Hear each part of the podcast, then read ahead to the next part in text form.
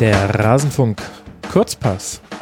Wir wollen mal wieder auf die Frauen-Bundesliga schauen. Da hat die Rückrunde begonnen, die zweite Jahreshälfte. Und ich freue mich sehr, Jule von Lottes Erbenen wieder hier bei mir begrüßen zu dürfen. Jule, hi, schön, dass du mal wieder mit dabei bist. Ja, hallo Max, schön, dass du mich eingeladen hast. da freuen wir uns äh, beidseitig. Wir wollen mal wieder über die Frauen-Bundesliga sprechen. Da geht es jetzt ein bisschen in die heiße Phase.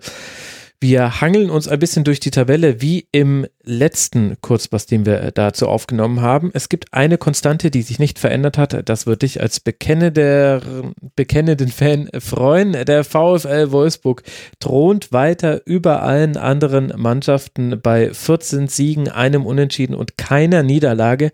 68 zu 7 Toren. Hat sich da irgendwas verändert, seitdem wir das letzte Mal gesprochen haben? Ähm, also beim VfL Wolfsburg jetzt nicht. die ziehen da oben ihre, ihre Kreise sozusagen. Es hat sich in den Plätzen zwei und drei ein bisschen was geändert, aber die Wolfsburgerinnen sind da nach wie vor sehr konstant. Das Unschien war auch in München, also da konnten sie sich jetzt nicht durchsetzen. Die haben auch keine besonders gute Leistung hingelegt, fand ich da ähm, mhm. bei den Bayern. Aber ähm, ja, haben jetzt drei, äh, Quatsch, sechs Punkte Vorsprung auf die Zweitplatzierten äh, aus München und äh, wird relativ schwierig, behaupte ich jetzt mal, da noch beizukommen, weil dafür müssten sie ja mindestens zweimal verlieren und äh, die Bayern müssten noch 30 Punkte oder 31 Punkte Tordifferenz aufholen, also müssten sie im Prinzip mindestens einmal verlieren und zweimal unentschieden spielen, damit die überhaupt noch eine Chance hätten, da, da dran zu kommen. Willst du mir sagen, dass wir der ungeschlagenen Mannschaft mit einer Tordifferenz von 68 zu 7 jetzt schon zur Meisterschaft gratulieren können? Ja, das, das machen die ja ungern, ne? Ja. Aber ich, wenn man, also wenn man sein Geld jetzt auf Wolfsburg nochmal setzt, dann äh, kriegt man wahrscheinlich nichts dafür, aber man würde es auf jeden Fall jetzt nicht äh, falsch anlegen. Also es sind noch sieben äh, Spieltage zu spielen in der äh, genau. Frauenbundesliga. Wenn ich mir die letzten Ergebnisse angucke und dazwischen liegt ja eine Pause. Also es gab jetzt zwei Partien, die schon absolviert wurden äh, von Wolfsburg. Die aktuellen waren ein 5 zu 2 in Hoffenheim, die damals äh, Tabellenzweiter waren und jetzt ein 5 zu 1 gegen die Turbine aus Potsdam. Die letzten Ergebnisse vor äh, dem Winter oder beziehungsweise vor der Pause einfach, die waren noch deutlicher. 7 zu 0 in Leverkusen. Leverkusen, 4 zu 0 in Sand und 4 zu 0 gegen Duisburg. Das hört sich so an, als ob es kein, keine Chance eigentlich gäbe für irgendeinen Verein in dieser Liga gegen Wolfsburg.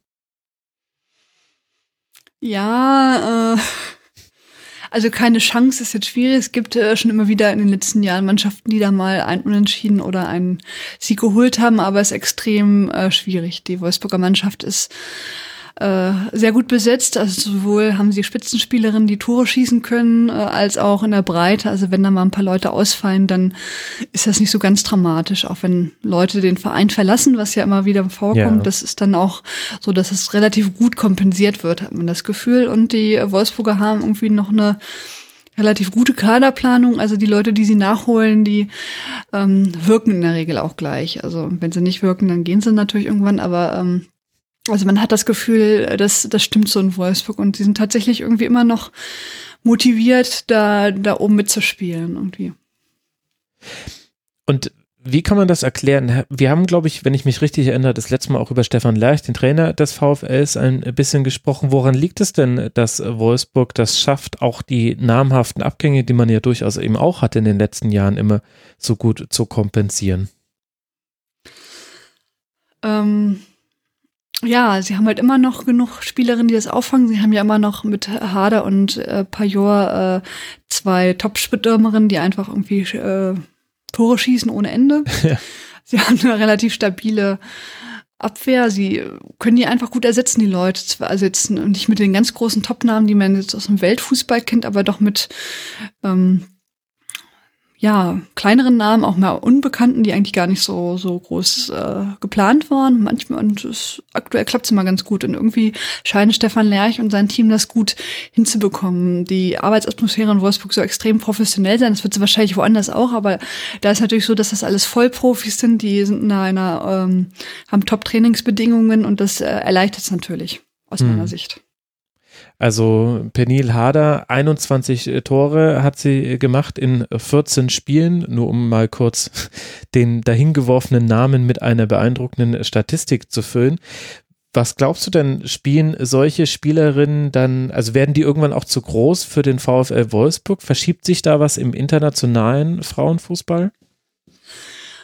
Ja, so wird es wahrscheinlich sein. Also wahrscheinlich sind sie nicht so groß für den VfL Wolfsburg, sondern auch wahrscheinlich für die Liga irgendwann. Man muss da so ein bisschen aufpassen, hätte ich jetzt fast gesagt. Also hm. die Deutsche Liga ist noch immer noch eine der, der besten der Welt, ist jetzt meine persönliche Meinung und sagen auch viele andere, aber andere holen doch extrem stark auf und vor allen Dingen andere haben es mittlerweile geschafft, auch mal so ein paar Leute mehr ins Stadion zu bringen. Dann zwar mit irgendwelchen Aktionen, vergünstigt Tickets oder ihr dürft mal ins äh, Stadion von Liverpool.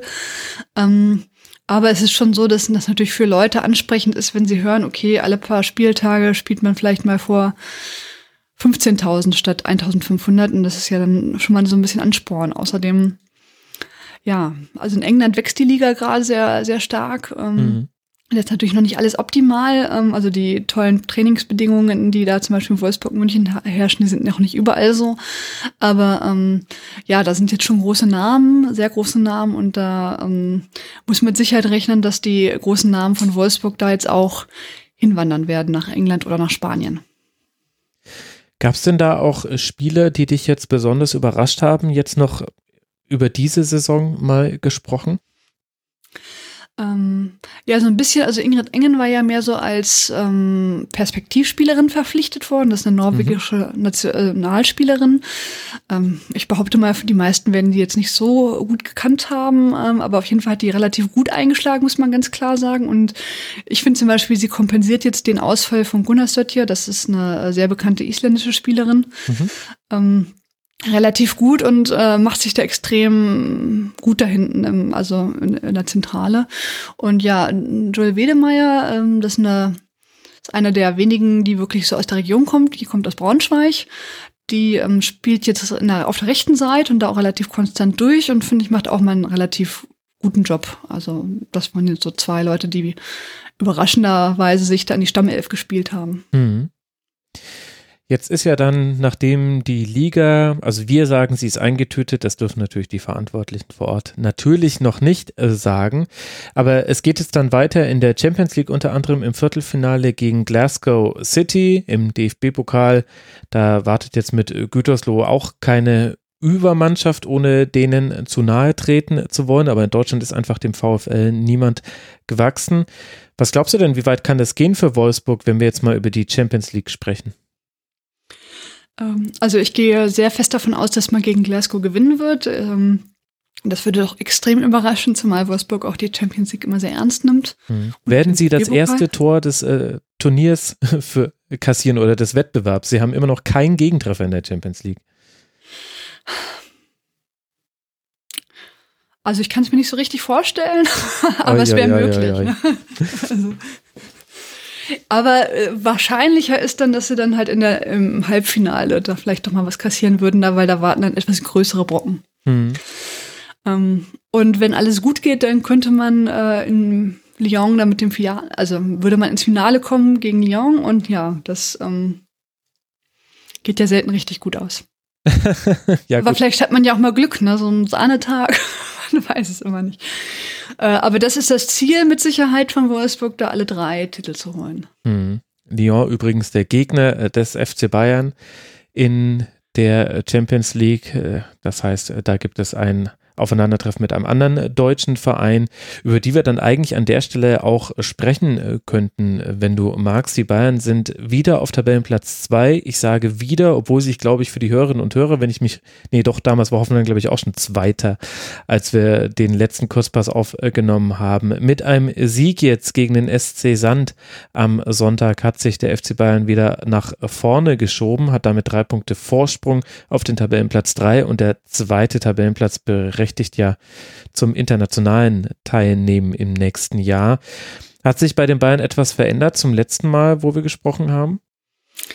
Ähm, ja, Ellie äh, Wiley ist, äh, hat, das, hat den Club verlassen. Die spielt ja leider nicht so oft. Ähm, und hat dann konsequenterweise gesagt, dann geht sie halt nach Amerika, mhm. nach Orlando, glaube ich. Ähm, insgesamt äh, muss ich sagen, also die Bayern haben ja einen neuen Trainer und da hat man sich, glaube ich, ein bisschen mehr versprochen. Der alte Trainer Wörle hatte ja irgendwie, da hatte man so ein bisschen das Gefühl, da stagniert die Mannschaft und ähm, Jens Scheuer war relativ erfolgreich in Freiburg und äh, kannte ja auch, kennt ja auch viele Spielerinnen da, die jetzt mittlerweile in München sind. Ja. Und ich glaube, ich gedacht oder gehofft, dass Jens Scheuer die, die Mannschaft nochmal auf so ein neues Niveau bringt, die Spielerinnen besser macht, wo sie besser werden können. Und das ist ihm aktuell noch nicht geglückt. Also auch in den letzten Spielen muss man sagen, die Bayern spielen ja jetzt ja gegen Lyon in der Champions League. Das mhm. ist die schwerste Mannschaft, die man sich so vorstellen kann, finde ich. Mhm also als Wolfsburg-Fan gerade. Und, und wenn man gesehen hat, wie sie zum Beispiel gegen Leverkusen und jetzt auch gegen Sand gespielt haben, dann haben sie natürlich irgendwie so ein paar Türchen gemacht, aber es ist auch so, dass die doch relativ viele Fehler hinten gemacht haben. Und da ist ja. dann nicht so viel passiert gegen Leverkusen und gegen Essen, weil die halt noch die Tore machen konnten. Ähm, aber man, äh, also es fällt einem schwer, dann zu, dazu, darüber nachzudenken, wie das dann gegen den äh, ultimativen Spitzenreiter Lyon sein wird. Die werden das alles bestrafen und nicht so viele Tore zulassen. Deswegen, also so richtig, richtig stabil hinten äh, wirkt das noch nicht. Und vorne könnte man auch so ein bisschen kreativer sein. Hm, die Bayern haben jetzt, haben jetzt Lea Schüller verpflichtet, natürlich erst zur nächsten Saison. Das mhm. ist äh, eine der Torgranaten in Essen. Ich habe neulich sogar gelesen, dass sie mehr, mehr Tore gemacht hat bisher als die ganze, der ganze Münchner Angriff bisher zusammen. Also Hui. als Einzelperson jetzt. Mhm. Ähm, und äh, ja, das haben wir die Frage, ob das, ob Lea Schüller dann in München auch genauso weiterspielen kann wie in Essen, ob das äh, so klappt. Manchmal ist es, oder gerade in München war es dann öfter mal so, dass man gute Namen geholt hat und die sich nicht so 100 Prozent durchsetzen konnten. Mhm. Was ja überall so. Ähm, also der, diese Konkurrenz äh, zu Wolfsburg, die man sich eigentlich durch den Trainerwechsel erhofft hatte, dass die da irgendwie auf einem ähnlichen Niveau spielen können, das ist bisher noch nicht eingetreten und deswegen würde ich auch nicht davon ausgehen, dass sie in der Champions League jetzt weiterkommen. Sind ja gegen Wolfsburg haben sie ja einmal unentschieden gespielt und einmal haben sie halt im DFB-Pokal verloren. Mhm. Das ist natürlich, ähm, also sie sind noch nicht so richtig der, der, der Konkurrenz, den man sich da erhofft hatte. Ja. Oder den die Münchner, glaube ich, erhofft hatten. Also ich habe mir jetzt das Spiel gegen Sand angeguckt am Sonntag und muss auch sagen, ich war einigermaßen ernüchtert. Ich verfolge ja viel die Nationalmannschaft und äh, in der Liga schaffe ich dann nicht so viel, aber ich hatte auch gehofft, ein bisschen mehr hm, Automatismen zu sehen beim FC Bayern. Ich fand, also Sand ist das erwartbar äh, tiefstehend angegangen mit einem 4-4-2, wo, wobei kann man eigentlich so gar nicht sagen, teilweise war es dann sogar eine Sechserkette irgendwann in der äh, zweiten Halbzeit, weil es nämlich so war, dass die Spielerinnen ihre Gegenspielerinnen relativ in Manndeckung genommen haben. Das heißt, wenn die Stürmerinnen sich haben fallen lassen, dann, dann sind die Verteidigerinnen meistens mitgegangen und wenn sie tief gegangen sind, dann wurde auch nicht immer gleich auf Upside gestellt. Deswegen war das immer so wieder ein bisschen in Bewegung. Und ich dachte eigentlich, als ich das gesehen habe in der ersten Halbzeit, wie, wie Sand das angeht, dass das den Bayern entgegenkommt, weil damit kann man ja eigentlich mit einem guten Timing aus Lauf und Pass Lücken aufreißen. Also jemand lässt sich fallen, jemand anderes geht zum Beispiel dahinter in den Rücken und dahin kommt dann der lange Ball. Das wäre zumindest in der Theorie einfach möglich gewesen. Und das hat aber Bayern kein einziges Mal probiert. Und im Grunde fehlte eigentlich jede Struktur im Spielaufbau. Die eine Ausnahme war Melanie Leupolz. Wenn die den Ball hatte, dann hatte das ein bisschen mehr. Also da hat man deutlich gemerkt, dass jetzt jemand, der auch ein bisschen eine Vision hat auf dem Platz, in Ballbesitz ist. Das hat mich ehrlich gesagt ganz schön überrascht, wie viel Stückwerk das ist bei den Bayern. Hast du das Gefühl, dass äh, so als ähm, Unbeteiligte sozusagen, dass die bei der Nationalmannschaft das besser läuft irgendwie? Nein. Rückblickend? Ja, gerne. nee, nee, also, also selbst schon ein bisschen stellvertretend, das stimmt schon, da hast du recht. Genau. Hast du schon mal ein Wolfsburg-Spiel in letzter Zeit gesehen? Ja, ja, wobei von Wolfsburg habe ich jetzt leider kein ganzes Spiel gesehen, sondern immer mal wieder nur Highlights und jetzt zum Beispiel ja auch äh, gegen die Turbine. Und da hatte ich zum, zum Beispiel wenigstens das Gefühl, Wolfsburg äh, ist höher angelaufen und hat dann aus den Fehlern, die, die Turbine da auch gemacht hat, äh, dann relativ zielstrebig, fand ich, äh, Chancen herausgespielt. Das war zum Beispiel ein klarer Unterschied zu den Bayern, wobei die mussten jetzt auch nicht hoch anlaufen, weil Sand hatte, wenn man ehrlich ist, keinen wirklichen Ballbesitz. Das war, also in dem Fall fand ich es jetzt auch so, dass Sand irgendwie extrem ähm, passiv gespielt hatten. Mhm. Also die sind ja irgendwie gar nicht nach vorne gegangen, obwohl sie eigentlich finde ich, eine gute Mannschaft sind. Aber was recht, ich finde die Automatismen, wie du schon sagtest, das passt nicht so richtig. Der hat, der Jens Scheuer hat auch am ähm, der ersten Hälfte des, äh, der Saison relativ rotiert. Also er hat ja auch im Tor öfter rotiert. Er hatte mhm. zwei sehr gute Torhüterinnen, die, die haben mal irgendwie, hatten mal die eine, die mal die andere eingesetzt, hat jetzt auch nicht so richtig verstanden, warum. Ähm, und ich glaube, und auch in der Abwehr hat er halt, wie gesagt, viel rotiert. Er hat ähm, mit Simone Lauder eine nicht gelernte Abwehrspielerin als äh, Innenverteidigerin, die halt den Aufbau machen soll. Ähm, mhm. Es klappt jetzt auch nicht immer so 100 Prozent, hat man das Gefühl. Also man hat da durch diese ganzen Wechsel und dadurch also noch nicht das Gefühl, dass sie richtig eingespielt sind. Da hast du, also empfinde ich auch so. Also sowohl in der Verteidigung nicht, weil da haben sie ja manchmal solche gröberen Patzer, wo man nicht weiß genau, was die da machen, ähm, als halt auch nach vorne, weil nach vorne könnte eigentlich viel mehr gehen, aber man hat das Gefühl, das ist dann meistens auch nur so ein ja, das Glück, dass sie halt bessere Spielerinnen haben, aber nicht das Glück, dass sie irgendwie eine super Taktik haben und da irgendwie, und das wirkt, finde ich, bei den Wolfsburgerinnen doch mehr im Fluss irgendwie. Ja, ne? Kriegen das, glaube ich, mehr hin, einfach, äh, auch finde ich bei der TSG irgendwie im ersten, äh, also zumindestens bei den ersten Spielen war es so, dass, dass man das Gefühl hatte, oder im ersten Halbjahr, war es so, dass man das Gefühl hat, es war in so einem Fluss und die wussten, wo, wo spiele ich hin und dann hat man da auch hingespielt und hat man Tore gemacht. Und mhm. das fehlt manchmal bei mir so ein bisschen in München, dass man da so ein richtiges Konstrukt hat, was mache ich jetzt.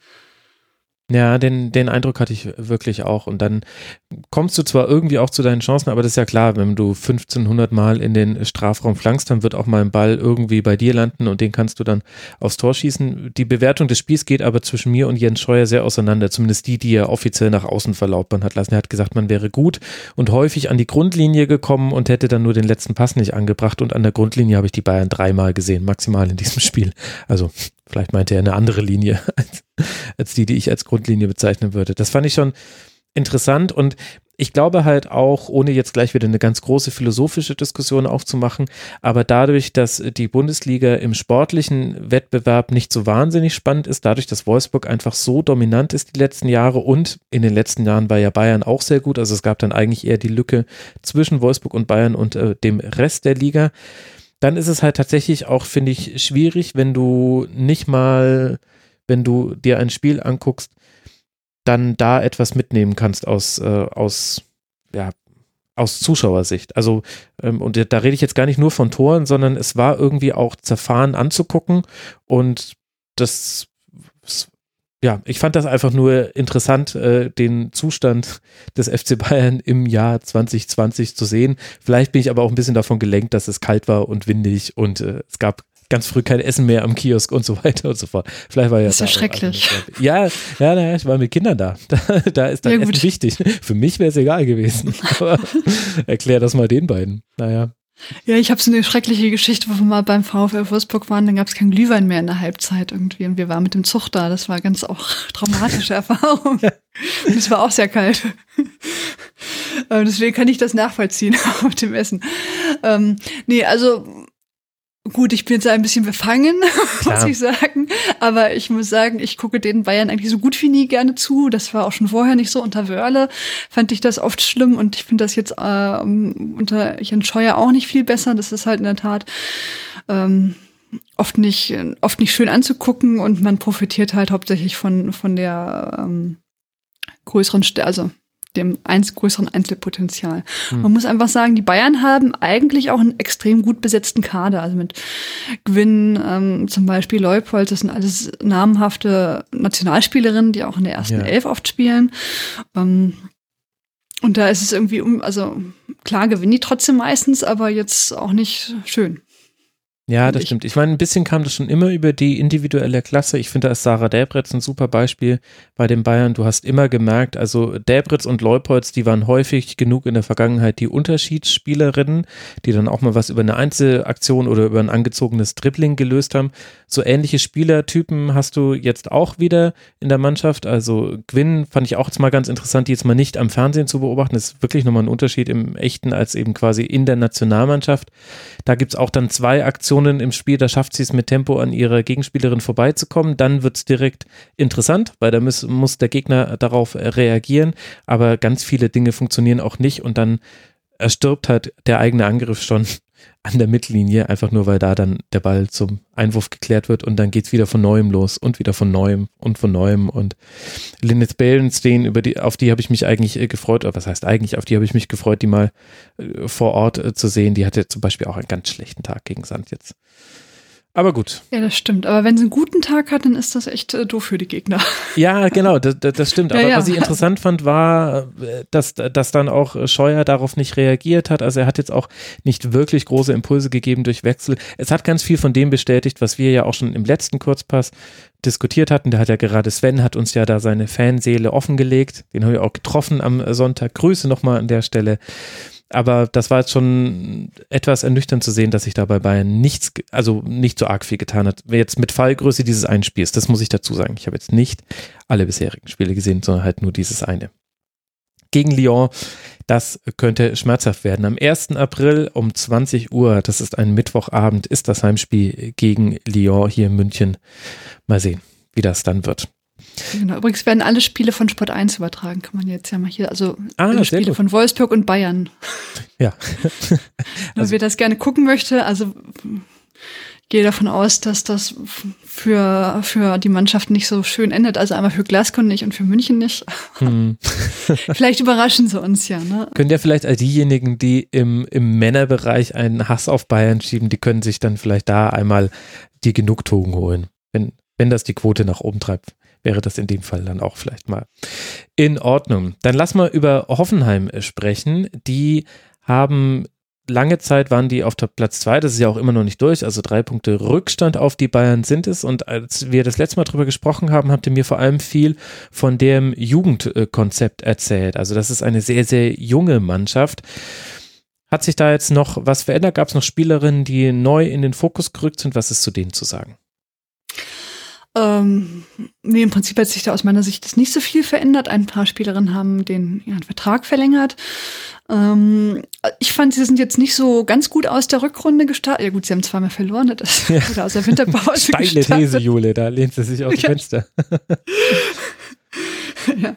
Ähm, ähm, also ich fand, ja, jetzt haben sie ein bisschen unnötig gegen Essen verloren. Die haben sie ja mhm. vorher irgendwie mit 7-0 oder so abgeschossen äh, in der Hinrunde. Genau. Das war vielleicht so ein bisschen unnötig und hätte, hat den jetzt Punkte gekostet. Es ist jetzt nicht so ganz ungewöhnlich. Wir hatten ja in den letzten Jahren immer mal eine dritte Partei, die lange oben mitspielte und auch auf Platz zwei oder sogar auf Platz eins war und die dann halt in der Rückrunde oft abgerutscht sind, weil sie dann nicht mehr die Leistung gebracht haben wie, wie vorher. Woran das liegt, ist eine kann ich jetzt nicht sagen, aber ich hoffe, Hoffenheim äh, schafft es trotzdem da wieder ein bisschen anzuknüpfen, wo sie vorher waren.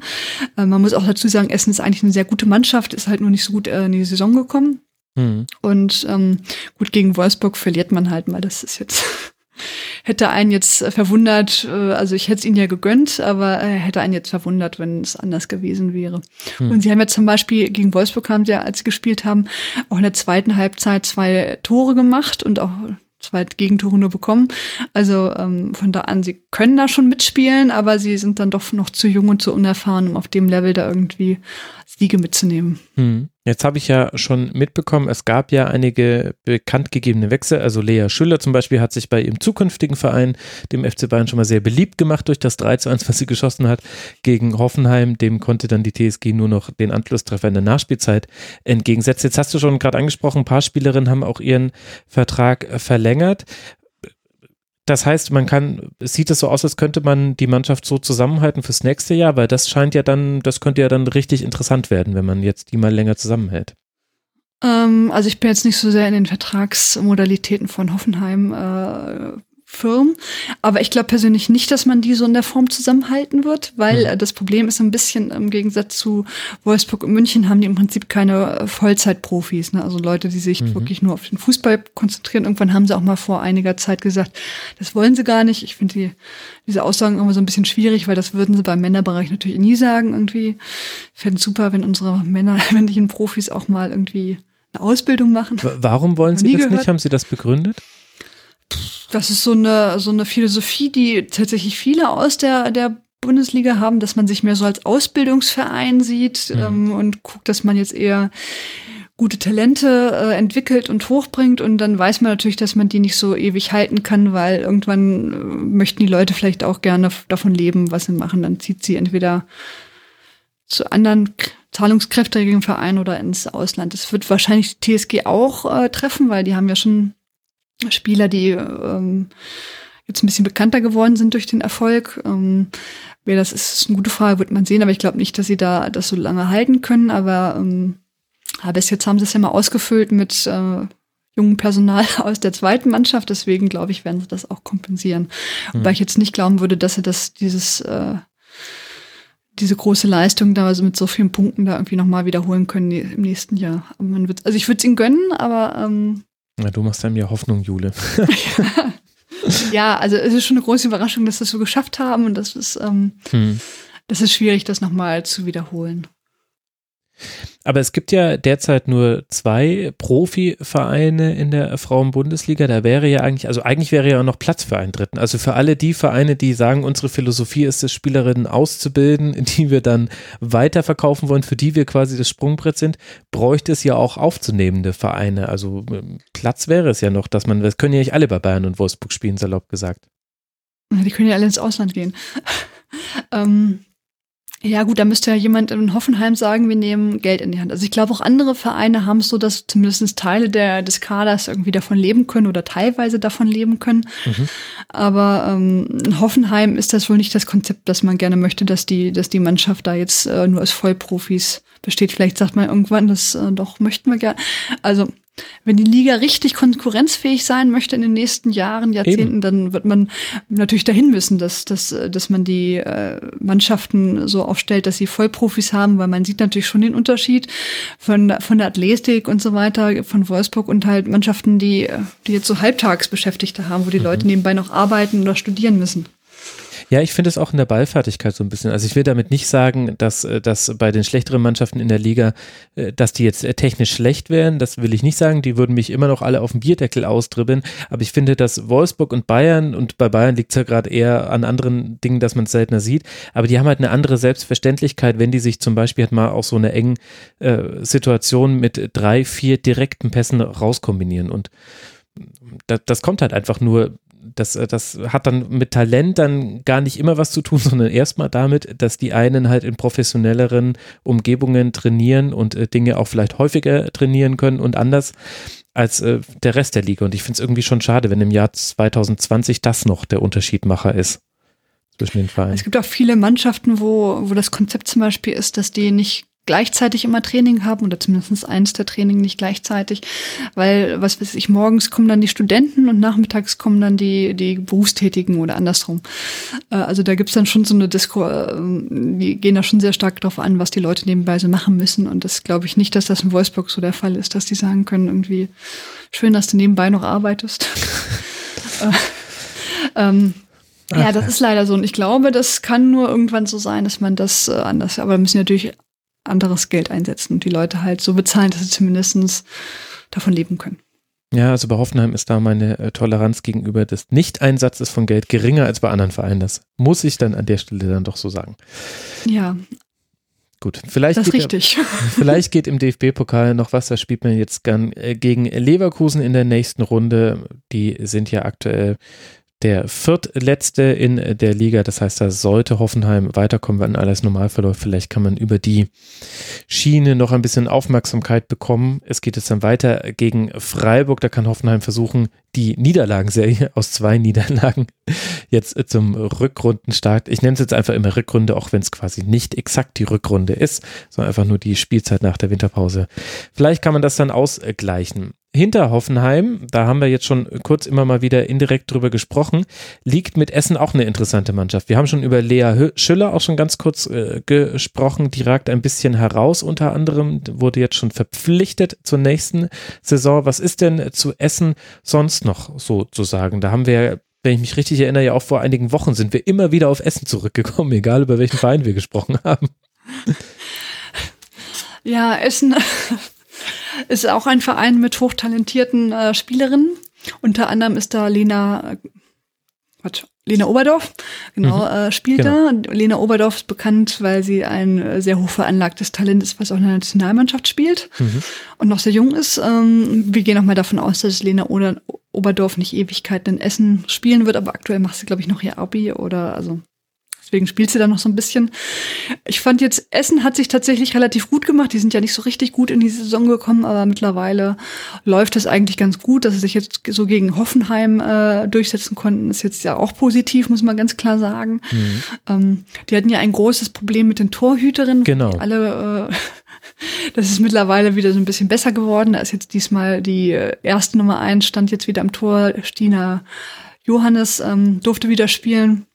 Und ich glaube, die brauchen noch so ein bisschen Rhythmus, um da wieder reinzufinden, aber zumindest scheint es da jetzt wieder, wieder besser zu werden, dass mindestens zwei der regulären ähm, Torhüterinnen wieder unterwegs sind mhm. da und ähm, die alle wahnsinnig ja. jung sind. 20 Jahre, 19 Jahre und 21 Jahre waren die vier Torhüterinnen, die eingesetzt wurden in diesem Jahr bisher.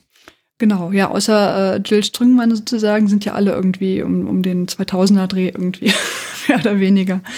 Die hatten sich halt alle nebenbei oder nacheinander irgendwie verletzt, ja, und das war natürlich dann nicht so so glücklich gelaufen. Ähm, insgesamt finde ich, haben die halt auch, äh, es gibt auch ein paar ähm, Spiele, also nicht nur Oberdorf ist wirklich gut, sondern auch Anjomi macht einen sehr guten Job. Mhm. Tuhut Knag ist ja auch eine Nationalspielerin, ähm, die ist schon ein bisschen älter, aber ähm, die ist auch mal für ein Tor gut. Ähm, ja, Jacqueline Klasen, das sind alles so auch eine erfahrene Spielerin. Ähm, Mhm. Kann man den ganzen Tag drüber reden, Hegering. Überhaupt eine relativ, genau, Hegering, also überhaupt eine ja. relativ eingespielte Abwehr, beziehungsweise also eingespielt in dem Sinne, dass, dass da nicht so viel rotiert wird in der letzten Reihe und das merkt man ja auch bei Essen in, in Einzelergebnissen, auch wenn es eben das haben wir ja auch schon das letzte Mal thematisiert. Es ist eine Achterbahnfahrt diese Saison für Essen. Man weiß nie so ganz, woran man ist. Da verliert man 0 zu 7 in Hoffenheim und dann gewinnt man aber auch 7 äh, zu 1 äh, zwei Wochen später und dann verliert man wieder und spielt auf einmal überraschend unentschieden. Und ja, so geht das irgendwie durch die Saison für Essen in äh, diesem Jahr.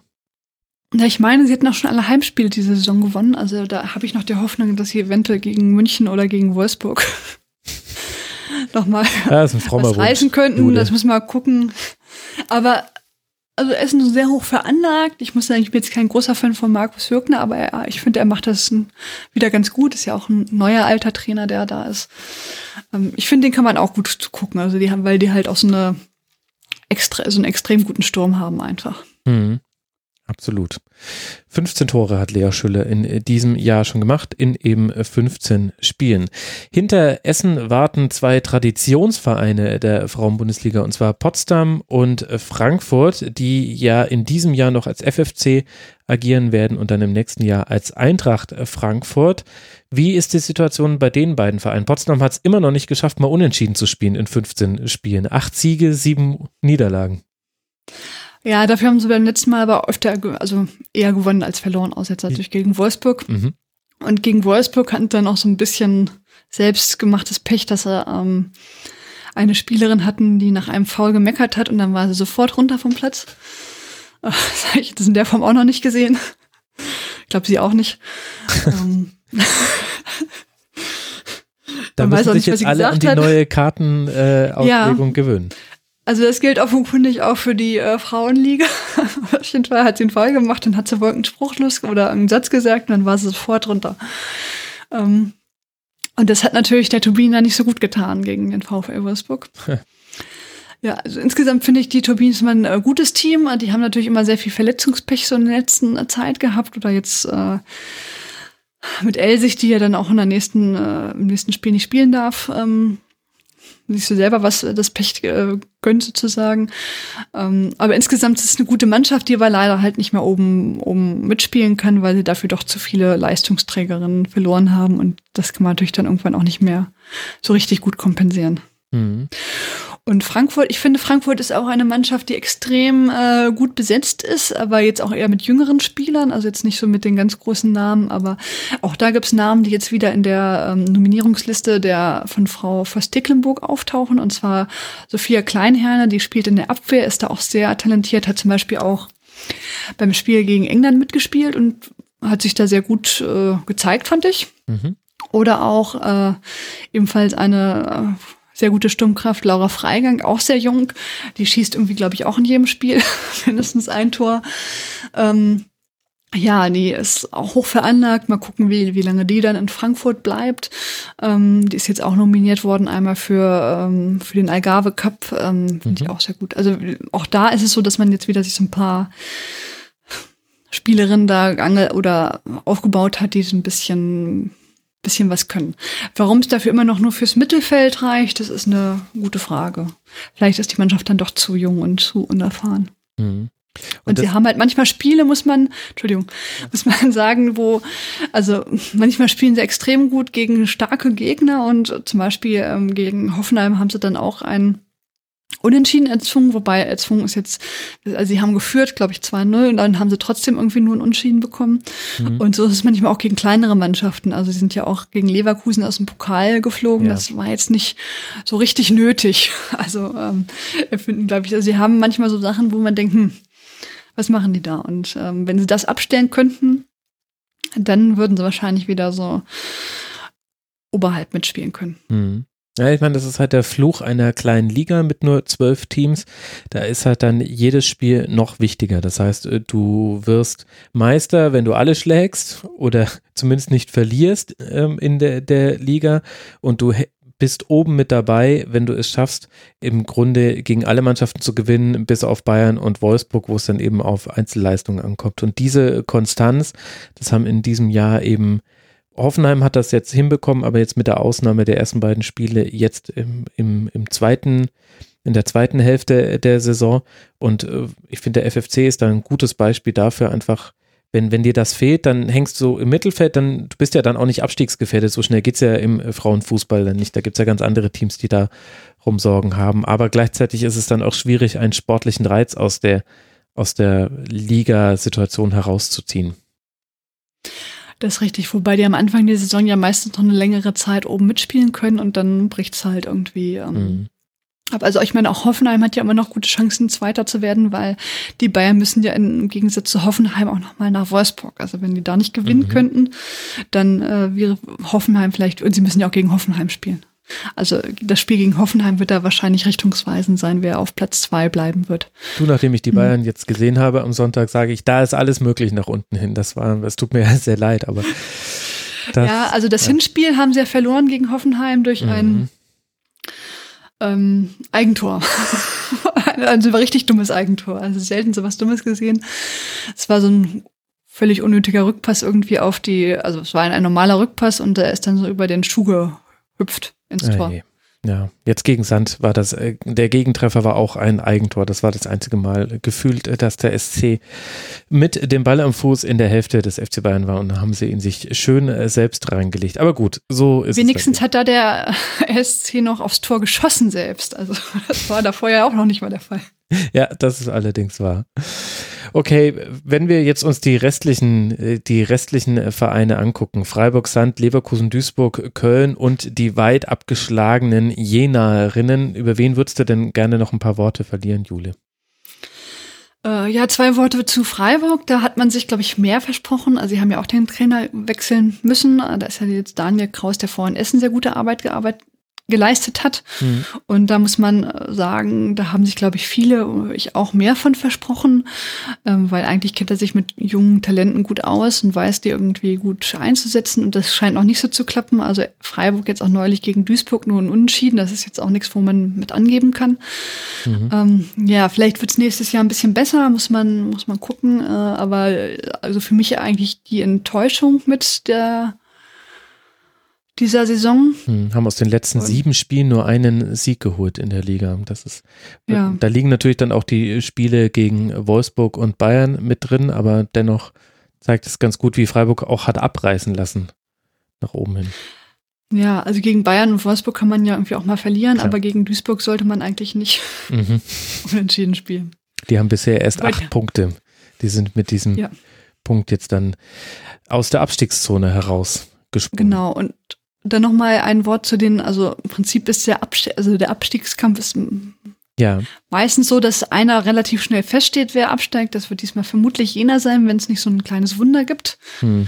Ähm, und dann ist da meistens noch zwei, drei Mannschaften, die über einen längeren Zeitraum äh, darum kämpfen, äh, nicht abzusteigen. Das ist diesmal relativ klar, dass das äh, Leverkusen, Duisburg und Köln sind. Köln hat jetzt zweimal nicht spielen können und Duisburg und Jena jeweils einmal nicht, also jeweils gegen Köln logischerweise. Mhm. Deswegen ist es ein bisschen äh, unklar, wie es da wirklich aussieht äh, und es ist ein bisschen verzerrt dadurch, dass die halt ein, ein Spiel mehr haben. Mhm. Ähm, aber ich denke, das wird nochmal spannend werden, wer, wer da, da absteigt. Oder auch nicht. Also die wehren sich da schon, die möchten nicht absteigen. Ähm, und man hat schon das Gefühl, sie nehmen das ernst. Ähm, aber einer muss ja runter. Ja.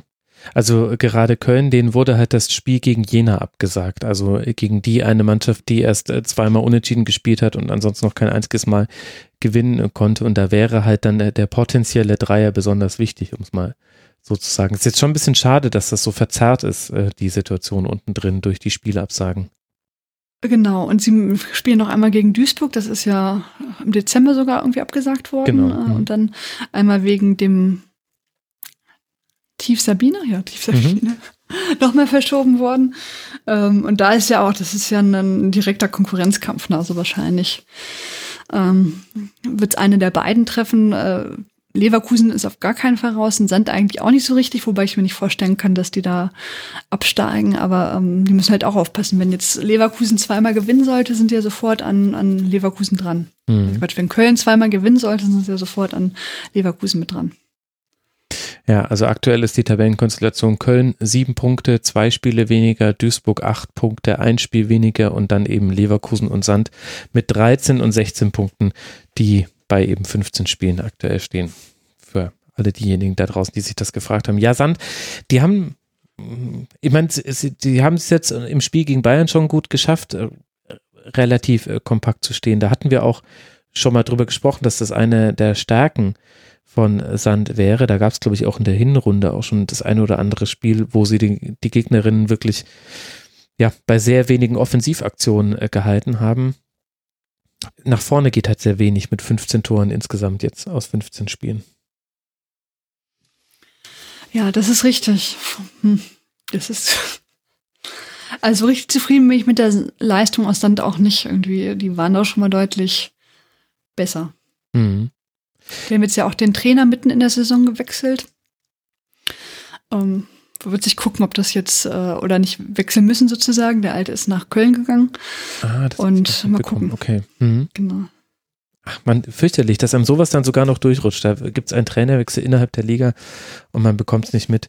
Welchen Eindruck hinterlässt denn dann die Situation bisher, äh, die Saison bisher als äh, Ganzes bei dir? Bist du zufrieden mit der Art und Weise, wie die Bundesliga in diesem Jahr verläuft und sich entwickelt?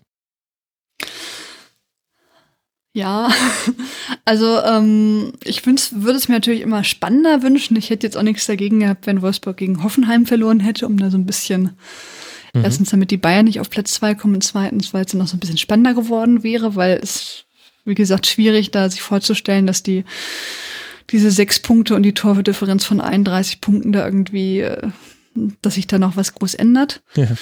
Hm. Also es wäre schöner gewesen, wenn es noch ein bisschen spannender auch bis zum Ende hin geworden wäre. Aber ansonsten, ähm, ich habe das ja schon letzten Mal gesagt, insgesamt ist es dann doch schon so, dass viele Spiele trotzdem sehr spannend sind, dass man, äh, dass man da nicht weiß, wie es ausgeht. Also ich tippe ja viel ähm, mhm. bei Kicktipp und da kriege ich mal ganz wenig Punkte, weil ich dann auf den falschen gesetzt habe. Und ähm, also gerade so im Mittelfeld, ähm, und auch die unteren äh, ähm, Teams und so weiter sind da immer für Überraschung gut und da weiß man eigentlich, also wenn man so, was weiß ich, Frankfurt, Potsdam hat, das kann mal so, mal so ausgehen. Mhm. Und ähm, dann ist es da schon spannend, aber wie gesagt, das äh, ganz oben ist natürlich immer schwierig. Ähm, ja, das stimmt, aber diese Mittelfeldduelle war nicht auch Potsdam gegen Frankfurt ein 4 zu 3 im, in diesem Winter? Ich glaube, das war doch relativ kurz vor der Winterpause. Also da gibt es dann oft auch so spektakulär enge Spiele und Freiburg hatte auch schon so zwei, drei Spiele, oft zu ihren Ungunsten, wenn man ehrlich ist, wo einfach viele Tore auf beiden Seiten gefallen sind und das macht es ja dann auch sehr interessant. Ja, genau, die hatten auch ähm, 5 zu 4, müsste ich mal überlegen, in Potsdam ja, ja, oder so. Genau, genau, genau, stimmt. Ja. Also die Genau, die haben öfter mal Spiele, die, die relativ knapp ausgehen. Also das, und das ist gerade im Mittelfeld oft der Fall, dass das jetzt nicht immer so sehr einheitlich jetzt wie in Wolfsburg, wenn die 7-0 gewinnen. Also da weiß man natürlich, wenn die äh, Wolfsburgerinnen, auch wenn die gegen Hoffenheim da irgendwie nach 20 Minuten schon 2-0 führen, ist natürlich der, der Drops gelutscht meistens, ne, wenn jetzt ja. nicht auch ein schneller Anschlusstreffer kommt. Und so ist es dann auch ganz oft mit, aber das ist meistens dann bei diesen Mittelfeld-Duellen äh, nicht ganz so. Manchmal kommen die tatsächlich irgendwie nochmal wieder nach einem 2-0, äh, weil sie ungefähr gleichwertig sind oder ähm, ja, also das ist von Anfang an dann meistens ein bisschen spannender. Mhm. Ähm, ist auch relativ oft so, dass solche ähm, Spiele dann übertragen werden tatsächlich. Genau, lohnt sich also dann auch mal rein zu gucken. Weiter ist da Eurosport unter anderem der Sender der Wahl. Da wird weiter jeweils das Freitagsspiel wird dort gezeigt. Dann haben wir in der Nationalmannschaft jetzt dann den Algarve Cup, das Viertelfinale gegen Schweden. Und wenn ich mir so angucke, wie die Nationalmannschaft so äh, gespielt hat in der EM-Qualifikation, dann sage ich, ah, endlich ein, ein Test halbwegs auf Augenhöhe. Also die EM-Qualifikation, die kann man irgendwie nicht so wirklich ernst nehmen, finde ich. Zumindest mir fällt es schwer bei Ergebnissen von 10 zu 0, 8 zu 0, 8 zu 0, 5 zu 0. Also noch kein einziger Gegentreffer. Dann gab es dieses Freundschaftsspiel am Tag, an dem auch Bayern gegen gegen Dortmund gespielt hat, war aus hiesiger Sicht eine unglückliche Ansetzung, fand ich. Hat man vor, im ausverkauften Wembley-Stadion 2 zu 1 gewonnen. Täuscht vielleicht aber das Ergebnis so ein bisschen über den Spielverlauf hinweg. Und jetzt geht es eben gegen Schweden. Wie wichtig ist denn der Algarve Cup eben angesichts dessen, dass die Nationalmannschaft nicht so wahnsinnig viele Länderspiele richtig auf Augenhöhe unter Wettbewerbsbedingungen hat? Ja, der Algarve Cup ist halt immer eine sehr gute Möglichkeit, auf in einem relativ kurzen Zeitraum zu testen und dann halt auch mit Teams, die, die ähm, auf Augenhöhe sind, also wie Schweden jetzt zum Beispiel. Ähm, ich finde es eigentlich mal ein guter Cup im Gegensatz, es gibt ja auch den Ski Beliefs Cup, der ist in, mhm.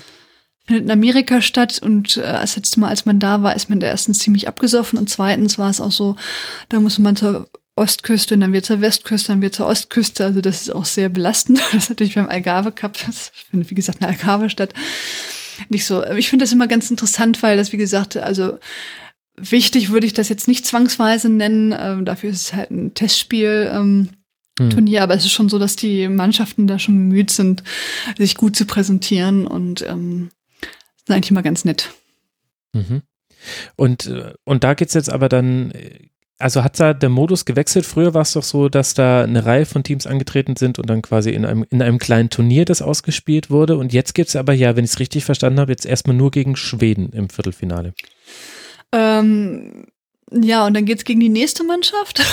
Okay, also das ist weiter, das ist quasi ja, weiter das direkt ist auch wieder im, so ein, Zusammenhang. Genau, aber es geht dann immer so ein bisschen weiter in den nächsten Modus sozusagen. Also auch die Mannschaft, die verliert, die, die spielt dann gegen eine andere Mannschaft und genau. so weiter. Das ist jetzt kein echtes Playoff-Spiel, wo dann gar keiner mehr, äh, also ne, wo man dann nach Hause fahren kann, sondern man spielt dann schon weiter irgendwie einfach. Genau, das ist ja auch dann wichtig hat man für die halt Mannschaften, den zehnten Platz, die, genau. genau, die anreisen, dass sie wissen, sie haben auf jeden Fall eine feste Anzahl von Spielen, die sie spielen werden. Im Bestfall geht's halt dann bis zum Finale. Genau. Also genau kenne ich die Modus jetzt auch nicht, aber ich finde das jetzt, äh, wie gesagt, dadurch, dass das ähm, bisschen offener ist, äh, auch gar nicht so schlecht. Mhm. Okay, findet jetzt dann Anfang März äh, statt. Da gab es jetzt eben die Nominierung gerade für. Ja, Jule, ich danke dir. Das war doch mal wieder ein netter Blick auf den Frauenfußball. Auch wenn ich immer so, wenn ich ehrlich bin, gehe ich immer ganz leicht deprimiert aus diesen Kurzpässen hinaus, weil es einfach schade ist, dass sich da nicht so wirklich was tut und man auch das Gefühl hat, man kann dabei zuschauen, wie ein kompletter Verband etwas verschläft, weil sich eben in anderen, in anderen Ländern etwas tut und weil wenn ich mir alleine nur angucke, über welche, welche Torschnipsel, Highlight-Videos und so weiter mir in die Timeline gespült werden, da ist nie die Bundesliga mit dabei. Das, da gibt es ganz, ganz tolle Szenen, auch mit vor ausverkauften Hütten, mit äh, tollen Toren, äh, professionell kommentiert, aber es kommt halt ehrlich gesagt nie aus Deutschland. Das ist schon ein bisschen enttäuschend, finde ich persönlich. Das ist wahr. Ja, da pennt man so ein bisschen. Also ich glaube, wie gesagt, sportlich ist man da noch relativ hoch. Ähm, mhm. Das wird sich wahrscheinlich irgendwann auch ändern, aber äh, vom, von der Vermarktung her, da sind äh, die Engländerinnen insbesondere, aber auch die äh, Spanier sind da einem mittlerweile schon deutlich voraus und ja, auch von Australien sehe ich ziemlich viel, muss ich sagen. Ich meine, das hat jetzt auch mit Social ja. Media und so weiter zu tun. Und mit der Ellen, glaube ich, weil die einfach auch sehr viel da äh, entsprechend äh, teilt. Aber gut, wir hatten das Thema ja auch schon im letzten Kurzpass und dass sich da jetzt nicht innerhalb von zwei Monaten alles ändern würde, auch irgendwie klar, aber halt auch ein bisschen schade, muss man sagen. Ja, auch gerade Australien, England und auch Amerika ist ja so, dass man zumindest so alle Spiele sehen kann. Das ist ja auch hier nicht mehr so, mhm. also immer noch nicht so, dass äh, ich muss, kann halt nur das gucken, was mir angeboten wird. Ähm, das ist auch unverständlich, warum nicht einfach alles übertragen wird, zumal man ja alles aufnimmt. Also. Tja. Kann man einfach eine zweite Kamera hinstellen und dann irgendein und dann einfach streamen, hätte ich jetzt was gesagt. Es, es wird mal wieder angeblich am Geld scheitern, auch wenn eigentlich der Grund dann eher der Wille ist. Aber gut, wann gibt es die nächste Folge von Lottes Erben? Wann können wir dich mit Sven zusammenhören? Ja, wahrscheinlich Mitte Ende der Woche. Okay, Lottes Erben. Dann reden wir wahrscheinlich über das Gleiche. Aber anders. Nein, nicht so, mit jemandem, ja. der mehr Ahnung hat als Gesprächspartner. Das ist, äh, ja. ja. dann ist der Sven wieder traurig, weil die Bayern auch immer noch nicht so performen, wie man es gerne hätte. Ja, jetzt, jetzt machst du aber richtig Werbung für den Podcast. Also wenn ihr sehen wollt, wie ein Bayern-Fan richtig leidet, wenn ihr hören wollt, liebe Hörerinnen und Hörer, dann geht auf lotteserbinnen.de und hört einfach in die letzten Folgen rein und freut euch auf die neue, die erscheinen wird. Ja, ja, also der Sven ist da nicht besonders positiv meistens, aber ja, wie gesagt, ich, ich finde das ja sehr gut. Ich also habe ihn am Sonntag getroffen.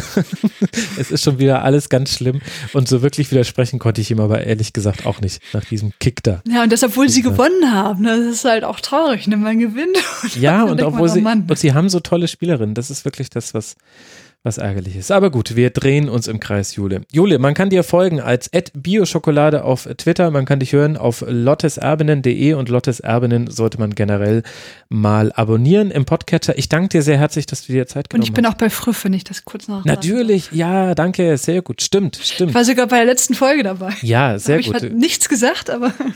Na doch, äh, du hast ein äh, paar äh, sehr interessante Dinge gesagt. Das war die sehr empfehlenswerte Folge zu sexualisierter Gewalt im Fußball. Die fand ich sehr gut. Hat mir sehr gut gefallen. Gut, dass du das noch Ich fand es ja auch gut, muss ich sagen. also tatsächlich. ja, ich muss ein bisschen mehr. Ja, das ist tatsächlich ein wichtiges Thema. Ne? Das ist jetzt nicht. Äh, ja. gut, dass man da mal drüber spricht. Genau, und vor allem auch die Art und Weise hat mir sehr gut gefallen, weil, also ihr geht das ja sowieso immer sehr systematisch an. Das ist liegt einfach mir persönlich sehr nahe. Das mag ich einfach, dass man quasi immer erst den Begriff klärt und dann, okay, und worum geht's jetzt hier und was gibt es da zu sagen? Und dann kommt man so langsam in eine Diskussion rein. Das ist einfach ein Stil, der mir auch taugt. Und dann ist es aber eins dieser typischen Themen, bei dem man weiß, dass es, äh, dass es wichtig ist und äh, dass da auch noch viele Probleme im Arge liegen. Man macht sich aber als Mann, zumindest ich, dann doch irgendwie keine Vorstellung, weil man selber in so einer anderen Filterblase lebt und auch selber hoffentlich zumindest anders ist. Und dann kann man sich mal gar nicht vorstellen, wie, wie allumfassend und allgegenwärtig Probleme wie eben Sexismus immer noch sind, einfach weil man es selbst nicht erlebt. Und da sind solche Folgen eben extrem wichtig, auch wenn es ehrlich gesagt wehtut, sowas zu hören weil man sich sehr oft schämt für seine Geschlechtsgenossen und weil man auch manchmal ein bisschen verzweifelt ist, weil man sich fragt, wie, wie soll man das denn irgendwie in den Griff bekommen? Und gleichzeitig redet ihr ja auch genau darüber in der Folge. Aber deswegen finde ich solche Folgen immer noch mal besonders wichtig. War ein sehr schönes, eine sehr schöne Sendung. Also, ja. früff.de kann man auch noch besuchen. Dann seid ihr jetzt versorgt, liebe Hörerinnen und Hörer. Jule, danke dir für deine Zeit. Ja, vielen Dank für die Einladung. Sehr gerne. Und euch danke für eure Aufmerksamkeit.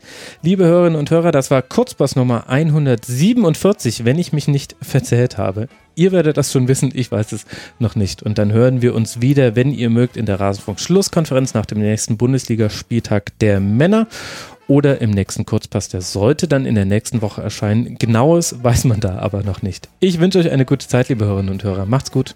Ciao.